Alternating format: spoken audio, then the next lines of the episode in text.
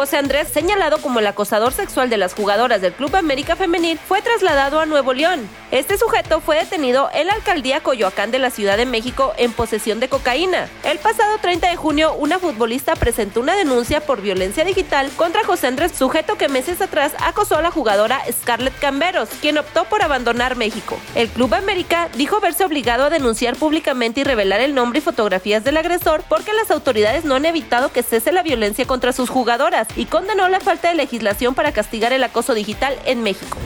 Max Verstappen aumentó su ventaja en el Mundial de Fórmula 1 al ganar el Gran Premio de Gran Bretaña, décima fecha de la temporada 2023, que se disputó en el circuito de Silverstone, donde el mexicano Sergio Pérez se ubicó en el sexto puesto. Hoy di todo lo que podía y creo que lo importante va a ser solucionar esos sábados, porque el ritmo está ahí, tenemos un, gran ritmo. Los domingos llega todo más natural, lo que me está costando es, mucho los sábados, el auto con sin gasolina, creo que ahí es donde me, me está costando más. El podio lo completaron Lando Norris de McLaren en el segundo puesto y Luis Hamilton de Mercedes en el tercero. La siguiente parada será el Gran Premio de Hungría el próximo 23 de julio.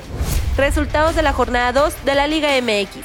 Santos vence 3 a 1 al Puebla. Cholos y Necaxa empatan a 1. Toluca gana 2 a 0 al Cruz Azul. Chivas le propina un 3-1 al San Luis. Juárez y Tigres empatan a 1. Pumas y Mazatlán se fueron en ceros. El Monterrey le gana por la mínima al Atlas. Este lunes se jugará el Pachuca León y el América Querétaro está por definir. Está usted bien informado. Somos Sucesos Coahuila.